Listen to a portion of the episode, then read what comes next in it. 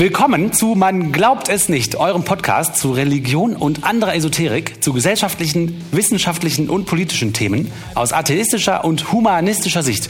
Schön, dass ihr wieder dabei seid und wenn ihr uns helfen wollt, dann erzählt doch in eurem Umfeld von uns oder gebt uns fünf Sterne bei Spotify oder Apple Podcast oder wo auch immer ihr uns hört oder seht. Äh, ihr dürft ein Like setzen bei YouTube. Ähm, das würde uns super freuen und uns helfen. Schön, dass ihr dabei seid, wie gesagt. Und ich begrüße Oliver und Martina. Halli, hallo. Hallo. Hey Till, hey Martina. Martina, Till. Seit äh, vielen Jahren schon faszinieren mich die Geschichten über den Heiligen Gral. Als Teenager habe ich mich immer gefragt, es gibt so viele Leute, die davon überzeugt sind. Könnte da was dran sein? Überzeugt sind, dass es den Heiligen Gral gibt. Ah, Heilige Zum Beispiel. Ähm, heute interessiert mich eher, hm, wie die Rezeption von solchen Geschichten ist. Also wie und warum die Leute sich seit Jahrhunderten immer neue Geschichten und Hinweise ausdenken, sie, Entschuldigung, sie entdecken und bis in die heutige Zeit noch auf Gralsuche sind. Und oft ist das so, dass bestimmte Gralsmythen an bestimmte Orte gebunden sind, in Europa, in Israel, sogar bis nach Kanada. Und über die Jahre, ab und zu, wenn ich im Urlaub bin, dann stelle ich manchmal fest, dass in der, nah in der Nähe ein gralsrelevanter Ort ist und dann fahre ich dahin und gucke mir das an. Und so habe ich nicht nur wirklich schon schöne Orte für mich entdeckt, die auch tief von ja, Mythologie getränkt sind, sondern habe auch schon verschiedene heilige Grale selbst gesehen. Mhm. Und da habe ich mir gedacht, dass ich im Podcast ja in einer lockeren Folge über meine Reisen zu gralsrelevanten Orten erzählen könnte, was das für Orte sind, die ich da über die Jahre, Jahrzehnte gesehen habe, welche Gralsmythen sich mit den Orten verknüpfen und was die Leute heute daraus machen. Passt das? Ja, ja. super spannend. Cool. Da fange ich heute an mit dem Rätsel um einen Ort in den französischen Pyrenäen dem Dorf Rennes-le-Château. Habt ihr davon schon gehört? Nein. Ab und zu steht es mal in der Presse, dass hier sind so Wellen, die alle paar Jahrzehnte kommen. Deshalb hätte es sein können, dass ihr das kennt. Ähm, um diesen Ort, Rennes-le-Château und seine Bewohner, insbesondere seinen Pfarrer, ranken sich seit langem schon Legenden, die sich auch im Laufe der Jahrzehnte immer weiterentwickeln. Und ich war vor vielen Jahren mal da, um mir die ganze Sache näher anzugucken. Und jetzt erzähle ich euch mal davon. Ich erzähle das arg gekürzt. Ich lasse viele Details und Wendungen weg, damit wir hier nicht vier Stunden lang sitzen. Zudem, ähm, ich erzähle die Geschichte so, wie sie erzählt wird, nicht unbedingt so, wie ich sie selbst für wahr halte. Das ist ja ungewöhnlich. Das ist also anders als andere MGen-Folgen, die wir so machen. Okay, ja. Mhm. Ähm, gut, in der Erzählung geht es um unter anderem um alte Pergamente und andere Dinge, die man am besten anschauen kann, äh, was bei einem Audiomedium nicht so einfach ist. Hm, wir werden die aber, wir drei hier zusammen für die Hörerinnen und Hörer beschreiben. Aber als Unterstützung, gerade für unsere YouTube-Gemeinde, habe ich ein paar Folien vorbereitet. Falls ihr also bei YouTube zuhört, lohnt es sich, ab und zu mal auf das Video zu schauen. So, Ort der Handlung ist das Languedoc. Das ist eine Region im Südwesten Frankreichs, eingerahmt von Pyrenäen und Mittelmeerküste. Und das, vorhin glaube ich schon gesagt, ist tief getränkt von christlichen Mythen, die allerdings etwas jenseits dessen sind, was die Kirche gern hören will und hören wollte. Die Gegend war früher Teil des Römischen Reiches, dann während der Völkerwanderung das äh, Visigotenreich. Die Visigoten, äh, Westgoten, ich glaube, das ist dasselbe, ich bin nicht ganz sicher. Naja, die Goten jedenfalls haben äh, im Jahr 410 Rom geplündert, haben sich dann im Languedoc niedergelassen äh, mit der Hauptstadt Toulouse und nach einigem Hin und Her Anfang des 6. Jahrhunderts von den Franken übernommen worden.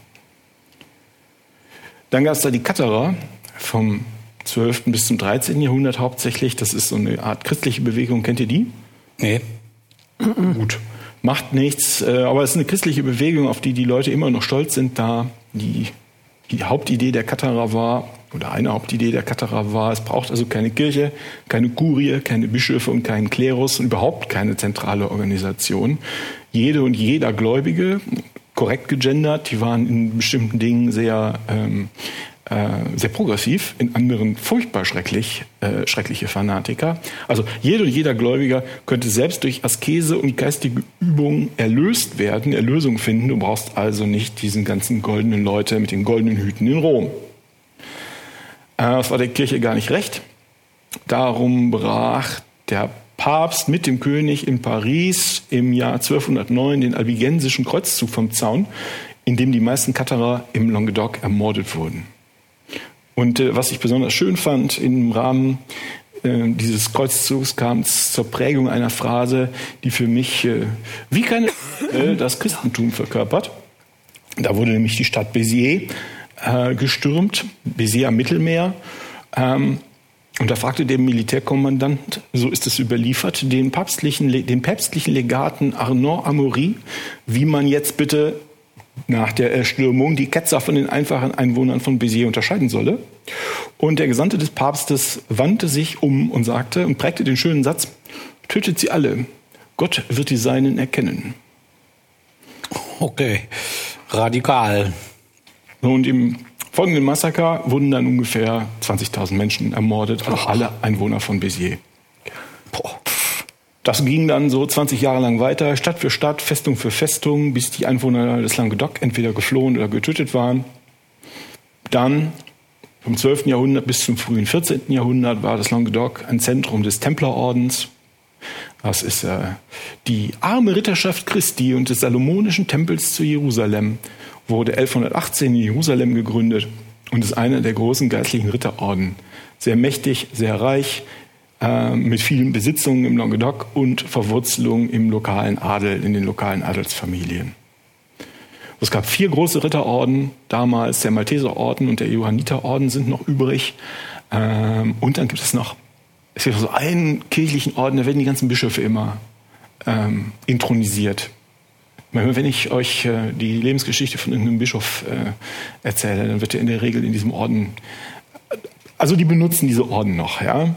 Die sind aber nicht mehr, denn das Ganze war der Kirche nicht recht. Und äh, wurde am Freitag, dem 13. Oktober 1307, überall in Frankreich gleichzeitig versiegelte Briefe des Königs geöffnet, in der Papst Clemens V. und der König Philipp IV., Philipp der Schöne, bitte, die seinen Garnisonen befahl, sämtliche Tempelritter festzunehmen und oder umzubringen. Dann gab es so eine Art Hexenprozess indem man den Rittersleuten da allerlei Zauberei, Teufeleien und das Anbeten eines Steins oder Kopfs, das wusste man nicht so genau, vorgeworfen wurde. Vielleicht habt ihr da schon mal vorher gehört.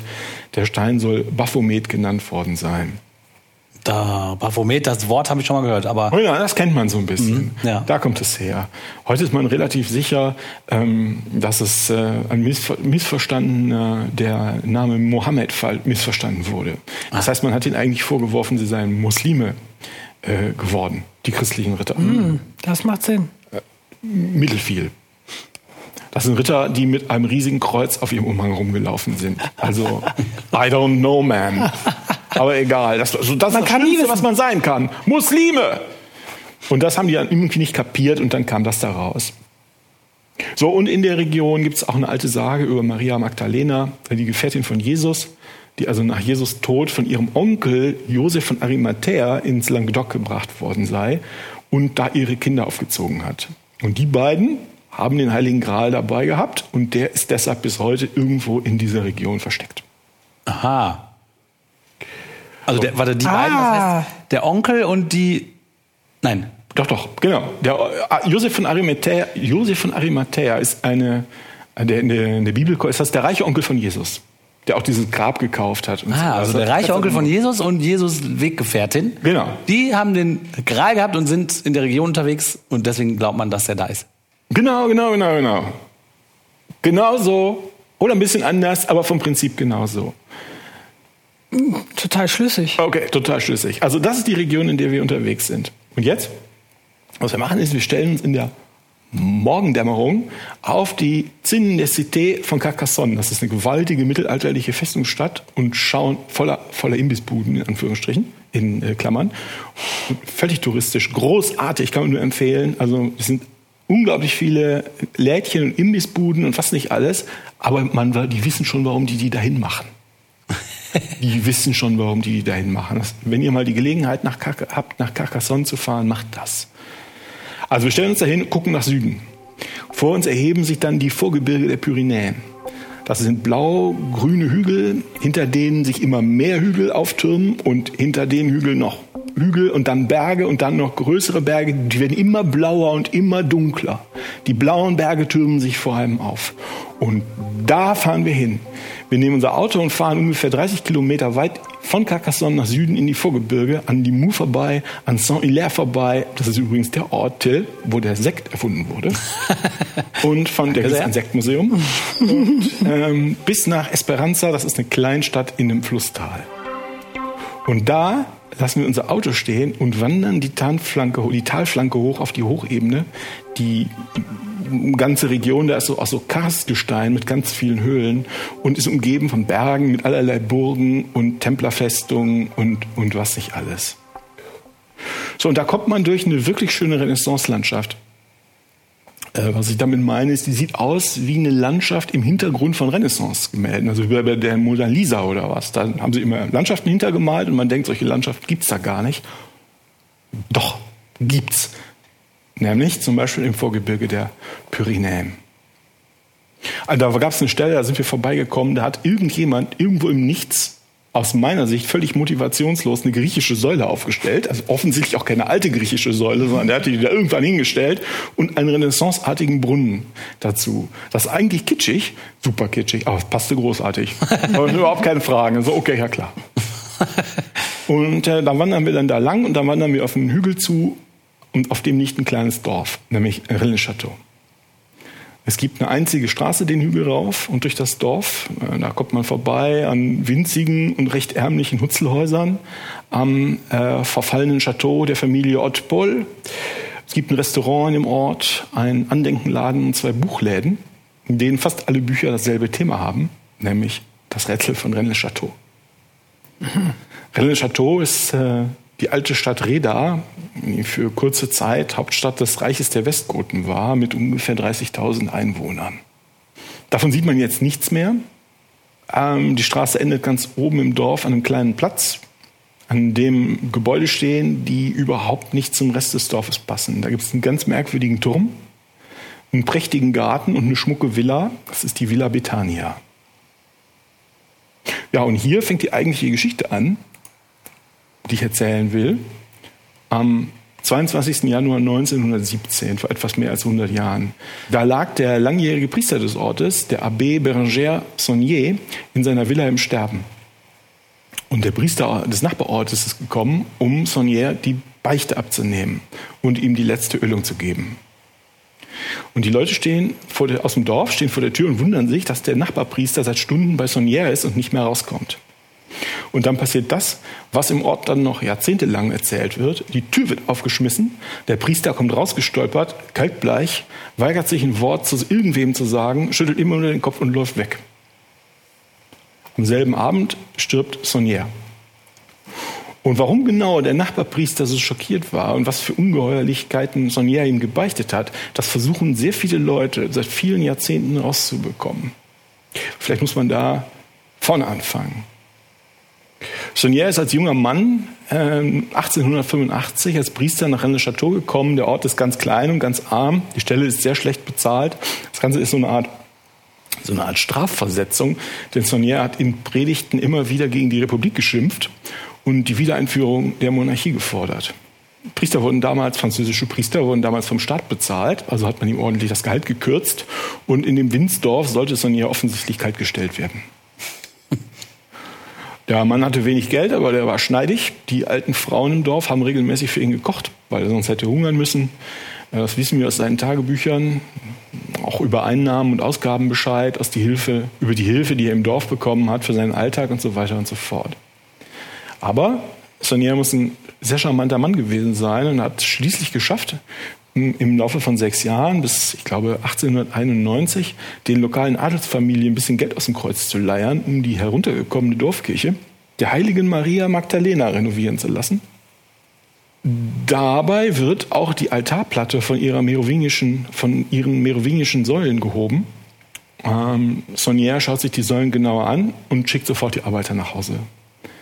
Aber da hatten die schon gesehen, dass eine der Säulen hohl war und darin eine Art Metallkapsel lag. Und in der Metallkapsel waren aufgerollt vier oder fünf Pergamente. Von denen sind heute zwei bekannt mit Texten aus der Bibel. Ein drittes Dokument soll eine Genealogie, also einen Stammbaum enthalten haben gewesen sein. Und die anderen oder das andere kenne ich nicht. In seinem Tagebuch notiert der Mann später Schatz gefunden. Hm. So, Sonja reist nach Carcassonne zu seinem Bischof der Bischof ist ratlos. Offenbar sind die Dokumente irgendwie verschlüsselt. Der Bischof stellt Kontakt zu seinem Neffen in Paris her, der sich im Priesterseminar Saint-Sulpice mit historischen Schiffen beschäftigt. Also reist Sonnier nach Paris und bleibt eine Weile da, vermutlich, während der Experte die Pergamente untersucht, predigt ab und zu in Saint-Sulpice hat aber ansonsten offensichtlich eine gute Zeit gehabt, freundet sich mit Größen aus dem Showgeschäft an, unter anderem die Opernsängerin Emma Calvé wird immer wieder genannt. So, und dann geht er in den Louvre und kauft Kopien von drei Bildern. Sekunde mal. Haltet ihr es noch aus? Ja. Das ist geil. Spannend. Also er geht in den Louvre und kauft Kopien von drei Bildern. Der heilige Antonius und der heilige Paul von David Tenier dem David, müsste ich wahrscheinlich sagen, denn er war Franzose, David Tenier, dem Jüngeren, ungefähr 1640 gemalt, und die Schäfer von Arkadien von Nicolas Poussin, auch ungefähr 1640, und rätselhafterweise ein Porträt eines völlig unbedeutenden Papstes, Cholestin V., dessen Beitrag zur Geschichte, glaube ich, war, dass er vor Paparazzi der einzige Papst war, der jemals freiwillig zurückgetreten ist. Ah. Dann kommt Sonnier zurück nach Rennes-Château und beginnt damit, die Grabsteine auf dem Friedhof umzuordnen. Okay. Ja, warum, weiß man nicht so recht. Die Dorfleute beschweren sich beim Bischof. Der Bischof beschwichtigt die Dorfleute. Die lokale Adelsfamilie Haute-Paul ist besonders sauer, denn Sonnier hat vom Grab einer Vorfahrin von Marie de Nègre d'Able Entschuldigung, ganz furchtbar falsch ausgesprochen. Naja, was er gemacht hat, ist die beiden Grabsteine verwüstet. Vom einen hat er fein säuberlich die Schrift abgeklopft und den anderen hat er kleine Teile zerhackt und in den Ecken des Friedhofs verteilt. Okay. So, und nach dem Fund der Pergamente und dem Besuch in Paris hat sich das Leben des Pfarrers komplett geändert. Plötzlich hat der Pfarrer Geld, lässt die Straße ins Dorf anlegen und baut sich im Dorf an einem Steilhang des Hügels eine schmucke Domäne mit Villa samt Garten, mit Gewächshaus, mit so einer Art Wandelgang, wenn man das so nennen kann. Und ähm, einem Bibliotheksturm, dem Tour Magdala, der auf einer Klippe am Dorfrand sitzt. Das sieht ja wunderbar aus. Nach viel Geld sieht es doch aus. Mhm. Die Kirche der heiligen äh, Maria Magdalena lässt er komplett neu einrichten und mit ziemlich merkwürdigen Figurengruppen versehen, die bis heute vielen Leuten Rätsel aufgeben. Der Priester gibt rauschende Feste, Showbiz-Stars aus Paris kommen, wieder Emma Calvé, mit der er angeblich auch eine Affäre hat, was weiß ich, kommen dann zu Besuch. Irgendwann kommt ein Mann ins Dorf, der sich Johannes Ort nennt, aber darauf fällt nun wirklich niemand mehr rein. Johannes Ort das war ein bekannter Deckname des Erzherzogs Johann Salvator von Habsburg, ein, ich glaube Neffe oder Großneffe von Kaiser Franz Josef, der für die Habsburger so eine Art Spezialist fürs Paranormale war. Und irgendwann stirbt Sonniers Vertrauter, der Bischof von Carcassonne. Der neue Bischof gerät in Panik und versucht, Sonnier abzusetzen, aber es gelingt nicht wirklich. Ich, da gibt es jede Menge Ränke und hin und her, da gehe ich jetzt mal nicht drauf ein. Es es passieren noch andere unerhörte Dinge in, in der Gegend. Unter anderem werden im Laufe der Jahrzehnte eine ganze Reihe von Priestern aus den Nachbarorten entweder ermordet oder sterben in Anführungsstrichen unter ungeklärten Umständen. Ach. Im Winter 1916, 1917 geht es Sonja schlecht. Im Januar stirbt er an den Folgen eines Schlaganfalls, das habe ich ja schon erzählt. Alleinerbin ist seine langjährige Haushälterin Marie Denano, die bis ihrem Tod, ich glaube 1951, Besuchern immer wieder erzählt, das Dorf Rennes-le-Château sei auf Gold gebaut. So viel Gold, dass sie es allein im Leben nicht aufbrauchen könnte. Mhm.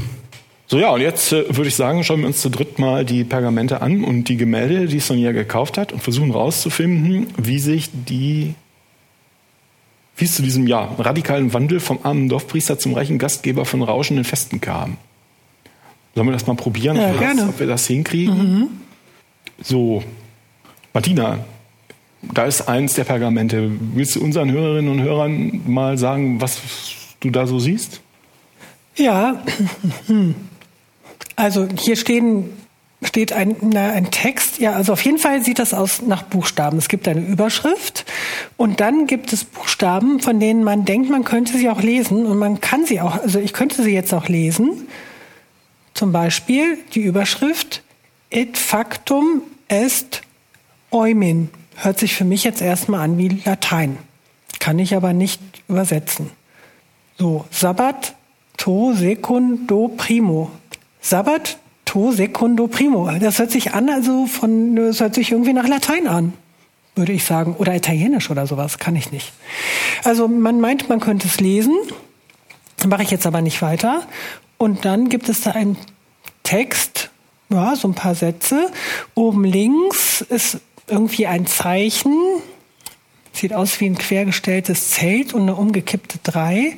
Und unten rechts, weiß nicht, ob da so eine Art Gruß ist und ein Zeichen, PS mit einem Kringel drum. Ja, super, danke. Also es ist in der Tat ein lateinischer Text, ein Text aus der Bibel. Da geht es, um ehrlich zu sein, ist inhaltlich gar nicht wichtig, worum es geht. Es geht darum, dass die Jünger am Sabbat Getreide ernten und ah. dürfen sie das. Mhm. Äh, es ist geschrieben in der Initialschrift, wie sie vom 4. bis zum 7. Jahrhundert benutzt wurde. Wie du sagst, das Layout ist ein bisschen merkwürdig. Es ist alles linksbündig, es sind, ich glaube, 14 Zeilen. Aber es sind Zeilen von sehr unterschiedlicher Länge.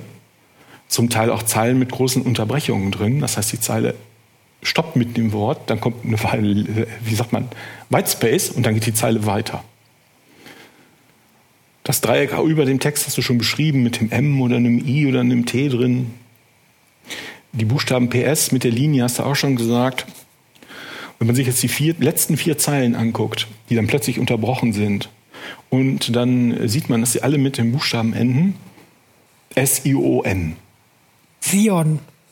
Genau. Und was man vielleicht auch noch sieht, einige Buchstaben, die ragen aus ihren Zeilen raus. Zum Beispiel das A ist deutlich höher gestellt, in der zweiten Zeile deutlich höher gestellt als die Buchstaben mm. drumherum.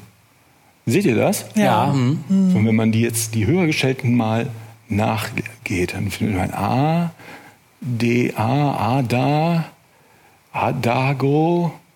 Wo ist jetzt keins da? Wo ist denn eins? Da. Ja, da, A, Dago, A, Dagobert. Und ähm, die Buchstaben schreibe ich jetzt mal raus. Also wenn man die Buchstaben jetzt rausschreibt, dann kommt man auf einen Text, den ich jetzt in meinen, in meinen Versuche, den Text französisch auszusprechen, spare ich, mich, spare ich euch mal. Aber die Übersetzung auf Deutsch dieses Textes ist, dieser Schatz gehört König Dagobert II. und Sion und er ist dort tot. Oder, die Grammatik ist nicht ganz eindeutig und es fehlen Accents, und er ist der Tod. So Dagobert II. war ein Merowinger, ein fränkischer König. Einige Leute sagen, er war der letzte Merowinger König, der selbstständig herrschen konnte, bevor die fränkischen Hausmeier, also die späteren Karolinger, nach und nach die, im Frankenreich die Macht an sich zogen. Äh, Dagobert II. wurde auch 679 von seinem Hausmeister, Hausmeier, nicht Hausmeister, was aber vermutlich ein ähnlicher Begriff ist, auf der Jagd ermordet. Gut, also wir haben diesen Text. Ne? Dieser Schatz gehört König Dagobert II. und Sion und er liegt dort tot. Oder er ist der Tod. Dann gibt es noch ein zweites Dokument. Oh, viel mehr Text. Und auch nicht linksbündig. Ja, das ist ein Text aus der Bibel. Diesmal geht es um Jesus, der das Haus des Lazarus besucht. Till, beschreib mal, was man da so sieht. Also diesmal sieht es eher aus wie eine DIN A4-Seite, vorher eher wie eine Postkarte. Oben in der Mitte ist ein Zeichen, so was Kreuz, Kreis, Eckigartiges. Dann gibt es sehr viele Buchstaben, die in so einem Blocksatz, würde ich mal das nennen. Und ich sehe auch kein einziges Leerzeichen von oben bis unten. Dann kommt ein Abstand, wo auf der rechten Seite auch so ein kreuzartiges Zeichen mit so anderen Buchstaben drumherum, vielleicht so wie eine Kompassrosette, aber das Zeichen in der Mitte ist irgendwie komplizierter. Dann kommen noch zwei Zeilen Text und unten wieder dasselbe Zeichen wie oben. In der Mitte so ein. So eine Mischung aus einem Quadrat und Kreuz. Ja. Irgendwie sowas. Ja. Also jetzt steht um diese merkwürdig verbogene Kompassrose etwas drumherum. N vielleicht ganz oben und dann links No, rechts Is und ganz unten auf dem Kopf ein A. Vielleicht.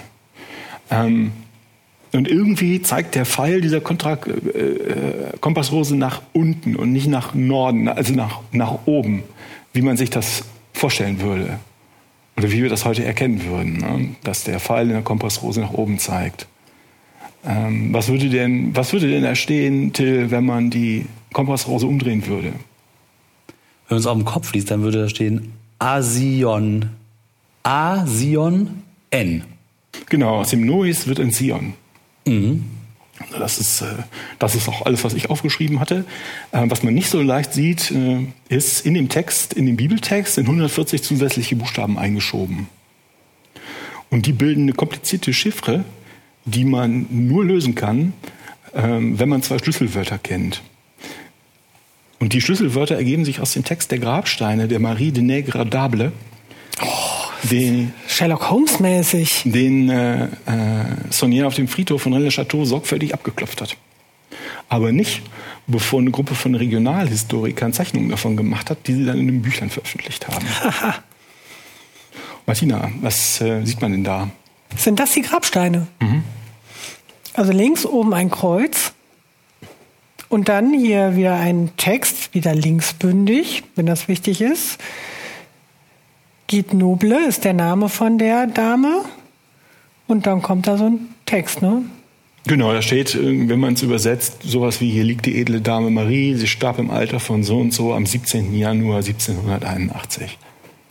Oh. Und äh, sowas ähnliches wie äh, äh, sie möge in Frieden ruhen. Aber ich glaube, übersetzt, was ein Fehler in dem Französisch ist, ist der Grab, wie soll man denn sagen, ähm, der Steinmetz gemacht hat, steht da nicht, sie möge in Frieden ruhen, sondern äh, fragt nach einer Nutte. Echt? Jo. Aber egal. Das ist der linke Grabstein. Ja, auf der rechten Seite ist oben wieder dieses Zeichen vom ersten Pergament, Pergament PS mit dem Kringel drum. Links steht von oben nach unten Etina, Kreuz, PX steht da drunter und auf der rechten Seite A, Dreieck, Kreuz I ja, und ein Omega. Nee, ein T ist das nicht. Ein Omega steht da drunter. Darunter Präkum und dann so eine Art Oktopus. Ja, ne, eine Krake oder eine Spinne, ich weiß auch nicht. So, der Text, der da in griechischen Buchstaben steht, ist Et in Arcadia Ego. Der schon mal gehört? Nee. Macht nichts. Ach, das ist griechisch. Ja, macht Sinn. Und auf dem ersten Stein sind offensichtliche Gravurfehler, aus denen, das müssen wir jetzt nicht machen, aber aus denen das äh, Schlüsselwort hervorgeht und das erste Schlüsselwort hervorgeht und der gesamte Text des zweiten Steins bildet den zweiten Schlüssel.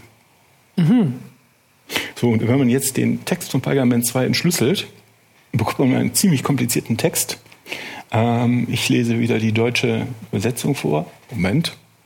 So, ich lese den deutschen Text vor, ähm, soweit man ihn verstehen kann. Da steht, Schäferin, keine Versuchung. Poussin, Tenier halten den Schlüssel. Friede 681. Bei dem Kreuz und dem Ross Gottes zerstöre ich den Wächterdämon am Mittag. Oder Amidi könnte auch im Süden heißen. Und dann endet der Text mit Pomme bleu, blauer Äpfel. Also nochmal, Schäferin, keine Versuchung. Poussin, Tenier halten den Schlüssel. Friede 681. Bei dem Kreuz und dem Ross Gottes zerstöre ich den Wächterdämon am Mittag. Blaue Äpfel. Wow, wie geil. Es gibt wahnsinnig viel Literatur davon, darüber, was diese einzelnen Klauseln wohl heißen könnten. Die Hälfte davon steht in meinem Bücherregal. und ich gehe jetzt nur mal auf die erste ein, damit wir hier nicht vier Stunden sitzen. Hm. Schäferin, keine Versuchung. Poussin, Tenier halten den Schlüssel. Die blauen Äpfel, ach so, spielen am, ganz am Schluss noch mal eine kleine Rolle. So, David Tenier, David, David Tenier und Nicolas Poussin sind Maler des 17. Jahrhunderts. Wir erinnern uns, äh, von denen hat, mhm. von den beiden hat Saunier jeweils eine Bildkopie aus Paris mitgebracht. Mhm. So, bei Tenier ist es vermutlich dieses hier. Äh, der Mann hat sich nämlich spezialisiert auf Bilder von der Versuchung des heiligen Antonius durch den Teufel. Aber in einem einzigen Bild wird der heilige Antonius nicht versucht, sondern bekommt Besuch von seinem Kollegen, dem heiligen Paulus. Keine Versuchung. Ja, macht Sinn. Etwas. Poussin hätte den Schlüssel. Das da ist das Bild die arkadischen Hirten. Das hängt im Louvre. Arkadien das ist eine, ja, wie soll ich das beschreiben? Das ist eine Utopie, nicht existentes Land. Das ist so eine Art Paradies, in dem alle Menschen ruhig, friedlich und in glücklicher Unwissenheit naturla leben. Und als Künstler der Renaissance konnte man sich dahin sehen, weil das eigene Leben war so kompliziert und so durchgetaktet und sowas. Und dann wollten die nach Arkadien. Till, was sehen wir denn da auf dem Bild? Also wir sehen vier Personen, Drei davon lese ich als männlich, eine als weiblich. Äh, alle diese Personen stehen an so einem gemauerten Mäuerchen oder Block aus Steinen, die irgendwie oder ein Teil einer Mauer oder sowas oder so ein Podest aus Steinen gemauert oder so. Und da scheinen Kratzer drin zu sein. Und zwei der Personen zeigen mit ihren Fingern auf diese Kratzer und äh, ich glaube, die versuchen so ein bisschen zu entziffern. Also die Kratzer könnten vielleicht irgendwelche Buchstaben sein. Die Personen sind ziemlich bunt angezogen, haben so Tücher, nicht jetzt so wie wir T-Shirt und Hose, sondern eher so Tücher so umschlungen. Zwei oder drei von denen haben so Stäbe, Holzstäbe in der Hand.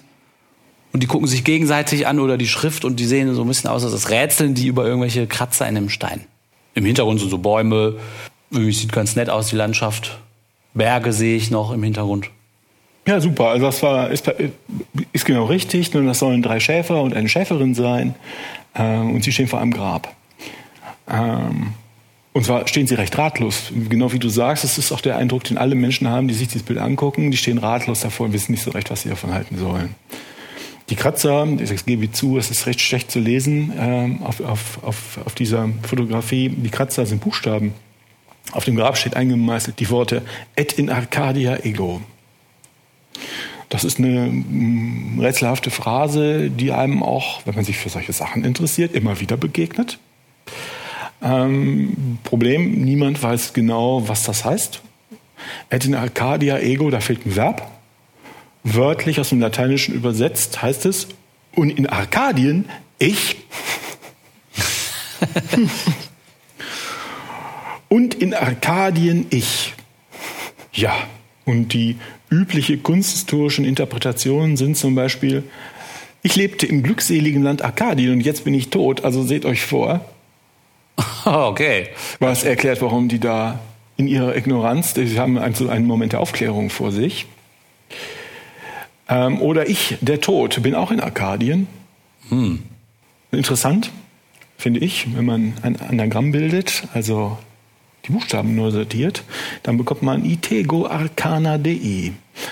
Eine lateinische Phrase, diesmal mit Verb, die bedeutet, geh weg. Ich behüte das Geheimnis Gottes. So durchaus interessant ist, dass es so ein Grab wirklich gibt, respektive gab, nämlich in der Nähe von Rennes-Château. Martina, würdest du uns die Ehre geben?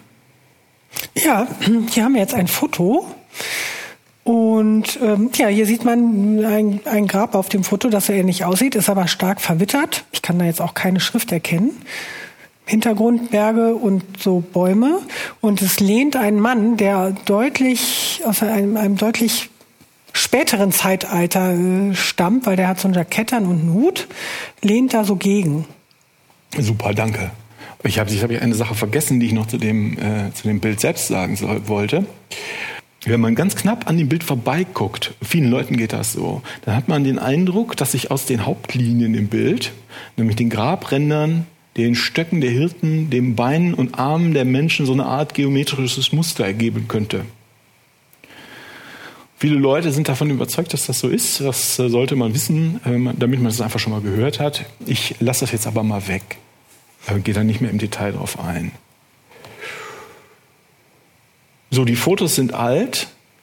Ähm, mittlerweile hat der Landeigentümer das Grab kaputtgeschlagen. Ähm, angeblich, weil er genervt war, also viele Leute gucken gekommen sind. so, die Landschaft im Hintergrund des Bildes von Poussin stimmt im Detail mit der Landschaft überein, die man vom Grab bei René Chateau aus sieht. Und einer der Hügel im Hintergrund ist offenbar der Hügel von Rennes Chateau selbst. Ah, das ist ja beeindruckend. Mhm.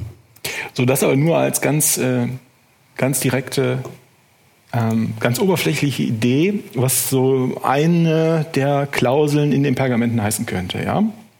Wie gesagt, also es gibt regalweise Liter äh, Literatur dazu. So, und was ich bis jetzt erzählt habe, darauf können sich die meisten Renologen einigen.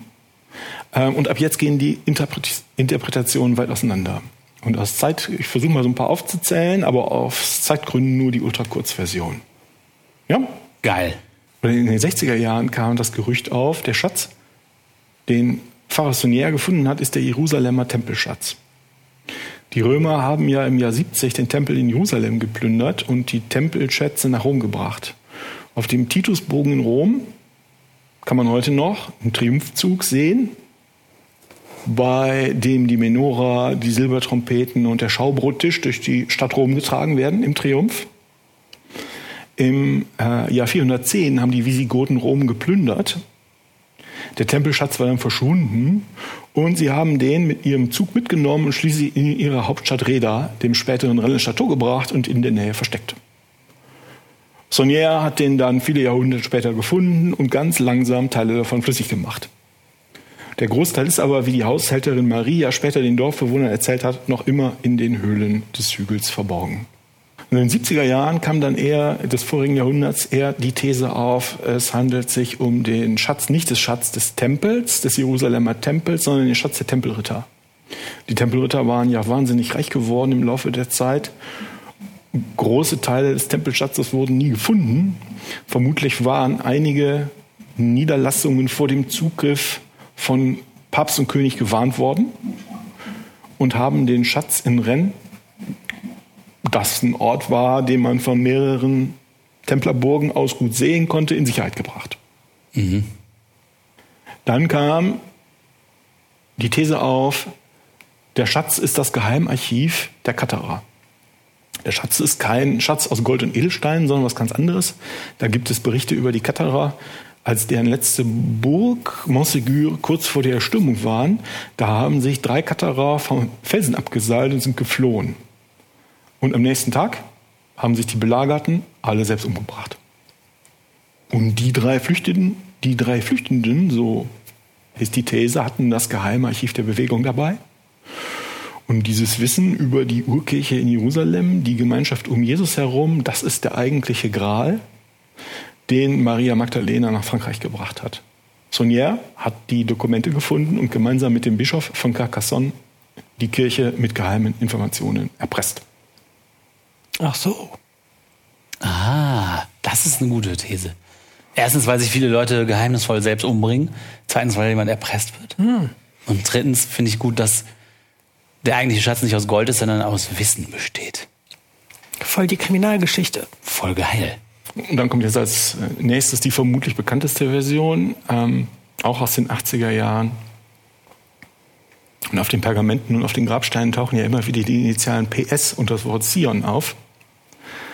Äh, und Ende der 70er Jahre ist es dann, ich glaube, britischen Journalisten, ein Amerikaner war, glaube ich, auch dabei, um Henry Lincoln gelungen herauszubekommen, was das denn heißt. Es geht um die Prioré de Sion. Das ist so eine Art Geheimgesellschaft wie die Freimaurer oder die Rosenkreuzer.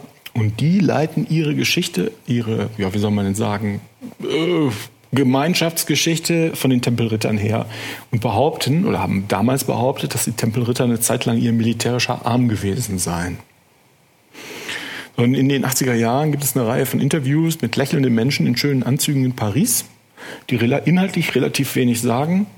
Insbesondere gibt es den Marquis Philippe de Cherizet und Monsieur Plantard gibt irgendwann zögerlich an, er sei der, er sei der Großmeister der Prioré de Sion, die dementsprechend auch immer noch existiere und deren Ziel die Wiedererrichtung der Monarchie in Frankreich sei.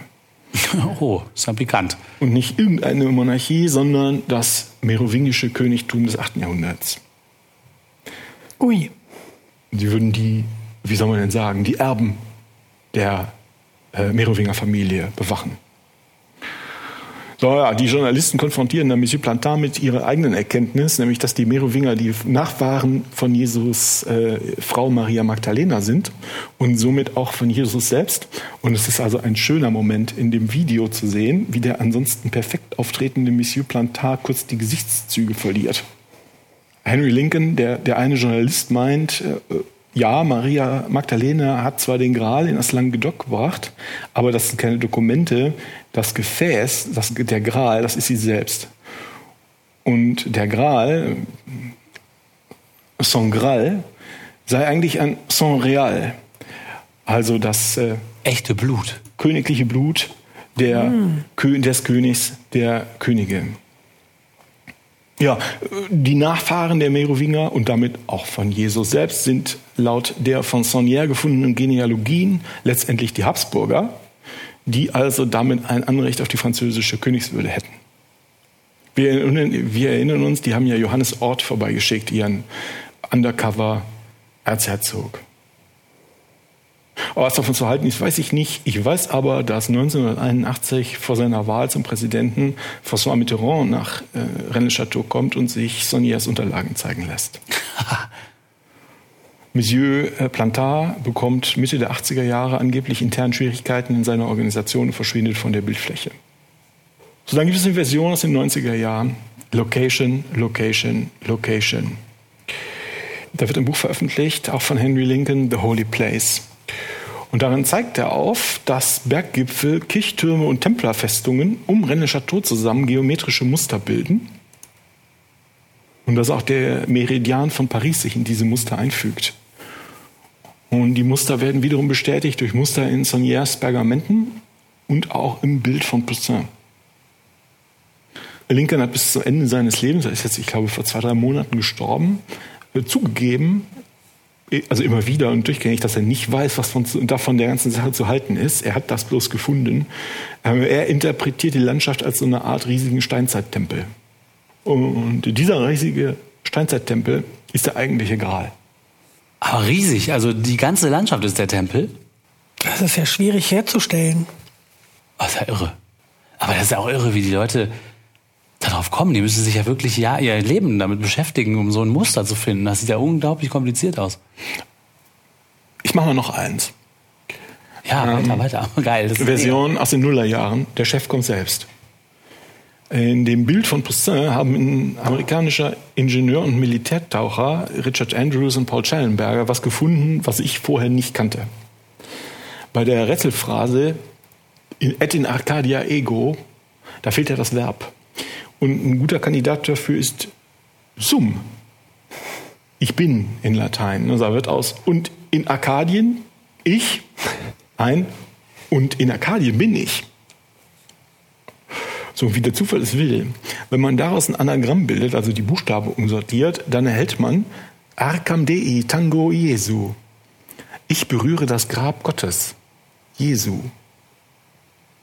So, als ich das zum ersten Mal gelesen habe, ist mir fast die Kinnlade in die Knie gefallen. Ähm, das hatte ich vorher noch nie gehört und war da auch nicht drauf gekommen. Und stellt sich jetzt natürlich die Frage, warum berührt man das Grab Gottes in der Landschaft von Rennes-Château? Und Schellenberger und Andrews schauen sich also ganz klein, klein die bekannten Elemente, die Pergamente, die Grabsteine, Sauniers Hinweise in den Kirchenfiguren und auch die Geometrie von Henry Lincoln nochmal genau an und gelangen über 400 Buchseiten zu der Erkenntnis, im Pech le Cadou, das ist ein Berg östlich von Rennes-Château, liegt der Jesus selbst begraben. Boah. Dann ist der der Gral. Und das wissen oder auch er selbst sei der Gral. Mhm. Da gibt es noch ganz viel mehr Ideen, was da sei in Rennes-Château ähm, genau abgelaufen ist. Aber ich höre es einfach mal auf. Ich vermute, ihr habt ja so einen Eindruck gewonnen, worum es da geht. Ne? Also Geheimnisse. Das ist ja besser als Tolle jeder Geschichte. Dan Brown-Film. Oder wie heißt der? Dan Brown, ne? Ja, äh, Dan Brown hat auch eins seiner Bücher auf, äh, auf diesen Geschichten aufgebaut. Ja, mega. Ähm, in, inklusive einem Charakter, der Sonier heißt. Äh, so, ich kann aber ein Glaubenszeugnis abgeben in dieser Sache. Ich war nämlich mal mit meinem Mann, damals mit meinem Boyfriend, äh, das war damals noch, jetzt acht Jahre her, es war undenkbar, dass also wenn zwei Männer heiraten, dann wird der Himmel einstürzen. Na gut. Ähm, wir waren zusammen in Rennes-Château und zwar sind wir da so ziemlich genauso hingekommen, wie ich das am Anfang des Segments beschrieben habe. Und wir waren in dem kleinen Sonier-Museum, in der alten Sakristei, wir waren in der Kirche, haben uns die wilden Figuren da angeguckt und uns überlegt, ob sie irgendwas bedeuten könnten. Wir waren in der Villa Bethanien und sind auch über die Hochebene um das Dorf rumgewandert. So ja, ich kann sagen, ne, der Pfarrer hatte Geld. Das war ein echt schickes Häuschen mit einem schicken Garten, schicker Bibliotheksturm. Das war alles super nice und völlig out of place in der französischen Provinz um die Jahrhundertwende. Und irgendwo, irgendwo muss das Geld hergekommen sein. Ja. Irgendwo muss es hergekommen sein. Ja, vielleicht noch kurz, was ist denn heute da los? Ähm, wenn man heute nach Rennes Chateau kommt, dann wird man als allererstes von dem Schild begrüßt, Graben verboten. und in der Tat ist der Ort auch von Gräben und Tunneln unterpflügt worden mittlerweile. Die Dorfleute haben auch mittlerweile die Knochen von Sonier aus dem Friedhof in Sicherheit gebracht. Ja, viele Leute gehen immer noch davon aus, dass Sonier mit dieser absurden Einrichtung der Kirche Hinweise auf ein Geheimnis geben will. Äh, es gibt also hunderte von Interpretationen zu den einzelnen Figurengruppen. Und in der Tat kommen auch immer noch Leute dahin auf der Suche nach dem Gral. Manche sind einfach nur neugierig und kommen für einen Tag, wie ich zum Beispiel. Aber andere geben auch ihre bürgerliche Existenz als Buchhalterin oder Sachbearbeiter irgendwo in der Welt auf und kommen nach Rennes, arbeiten halt tags ja in einem Touristenladen, äh, Touristenladen oder im Restaurant, wandern durch die schöne Landschaft und versuchen das Geheimnis zu enrätseln. Und einmal im Jahr, am 17. Januar, treffen sich alle in der Kirche der heiligen Maria Magdalena. Äh, am 17. Januar, das ist nämlich der Jahrestag, da habe ich jetzt gar nicht so im Detail drauf eingegangen, von den vielen Ereignissen, ähm, die im Rätsel von Rennes Chateau eine Rolle spielen. Zum Beispiel der Tag von Pfarrer Soniers tödlichem Schlaganfall, der Todestag von der, der adligen Dame, die unter dem Grabstein begraben wurde. Und ähm, ja, jedes Jahr diese Zeit, am 17. Januar, steht die Sonne so auf den Kirchenfenstern, dass ganz genau am Mittag die Sonne runde blaue Flecken in den Innenraum der Kirche wirft. Pomme bleu. Blaue Äpfel. Ah. Also das sind ja wahnsinnige Geheimnisse. Das ist aber richtig toll. Ja, das ist die Geschichte. Geschichte über das Rätsel von Chateau. Die wird, wie gesagt, von ganz vielen Leuten erzählt und über die Jahrzehnte, das ist eigentlich total cool, über die Generationen haben sich immer neue Schichten von Ideen und Hypothesen gebildet. Ähm, ich habe eine Meinung, was in Chateau passiert ist und was das Geheimnis ist. Aber das sage ich nicht. Das erzähle ich euch ein andermal. Und äh, möchte jetzt einen Aufruf an unsere Hörerinnen und Hörer starten. Ähm, wenn ihr Lust habt, dann sagt doch mal, was ihr zu der ganzen Sache meint. Was haltet ihr von der ganzen Sache? Schreibt mal einen Kommentar da unten drunter bei YouTube oder auf dem Blog unter man glaubt es nicht.wordpress.com. Und ähm, ja, wir besprechen das dann in einer der nächsten Folgen, wenn sich überhaupt jemand meldet. Mal sehen. Und ich gebe dann auch gerne meine eigene Interpretation der Dinge dazu. Ich liebe ja so Geheimnissachen. Mhm, und das, cool. je mehr man da reintaucht, desto größer scheint es ja zu werden. Und je mehr die Leute scheitern, das eindeutig zu bestimmen, desto, desto größer wird es ja im Kopf. Ne? Das ist also diese Faszination. Ich kann schon verstehen, dass Leute ihre Existenz aufgeben, weil das so was Großes wird im Kopf. Ich verstehe das total irgendwie. Und ich kann das gar nicht schlimm finden.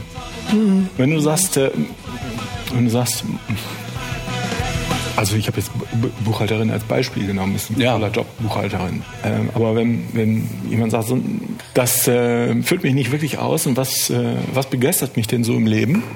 Vielleicht begeistert mich das, das ist ja so eine Art spirituelle Suche. Weißt du, als du mal eine Folge, ist schon lange her, über Spiritualität gemacht hast, mhm. ähm, dann war die ganzen Definitionen, die es da gab, es kam immer wieder zusammen, dass es eine Art Suche ist. Mhm. Und das ist auch so. Die Leute sind, äh, die ändern ihr Leben, kommen dahin und suchen nach was. Und die finden es nicht. Aber das ist irgendwie nicht schlimm. Die sind da trotzdem glücklich da. Also wirken deutlich glücklicher, als ich mir das jetzt vorstelle, wenn ich so in meinem Büro eingesperrt wäre. Die guckt mich sehr, sehr zweifelnd an. Das Nee, ist, ich was versuche- sonst nicht sage. Ne? Das Nee. stimmt. Aber ich, ich war wirklich begeistert. Ähm, Es ist eine wirklich schöne Gegend. Kann ich nur empfehlen, da mal hinzureisen.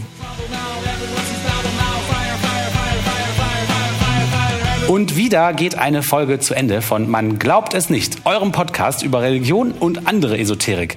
Wenn ihr Lust habt, gebt uns fünf Sterne bei Spotify oder Apple Podcasts oder liked uns bei YouTube. Das hilft immer. Wir freuen uns, dass ihr dabei wart. Erzählt weiter von uns und äh, wir sagen bis zum nächsten Mal. Ciao. Tschüss. Ich hätte ihm nie von dem Eierlikör geben dürfen.